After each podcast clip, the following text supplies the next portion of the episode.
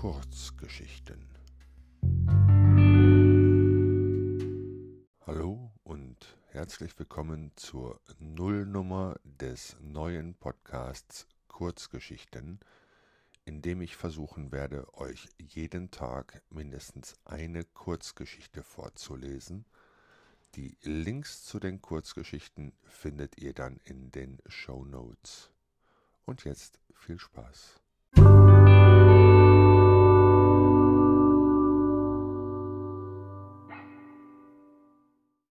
Selbstgeränge Der Schwindler, der Schiri, der Schurke vom Stand sind nasweislich, schmählich und schlecht. Der redliche Richter im Robengewand rhabarbert und reicht ihnen Recht. Die Schnecke, die Schafe, das Schnuckel, mein Schatz, sind lediglich schön und charmant. Der Henker, die Hummel, der Hund bei der Hatz, sind huldvoller noch an der Hand. Der Dödel, der Dämel, der Dussel, der Depp sind durchgängig dumpfbackig dumm.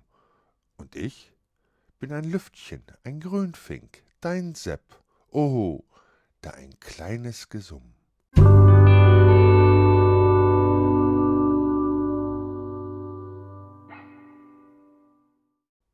Hat euch diese Folge gefallen?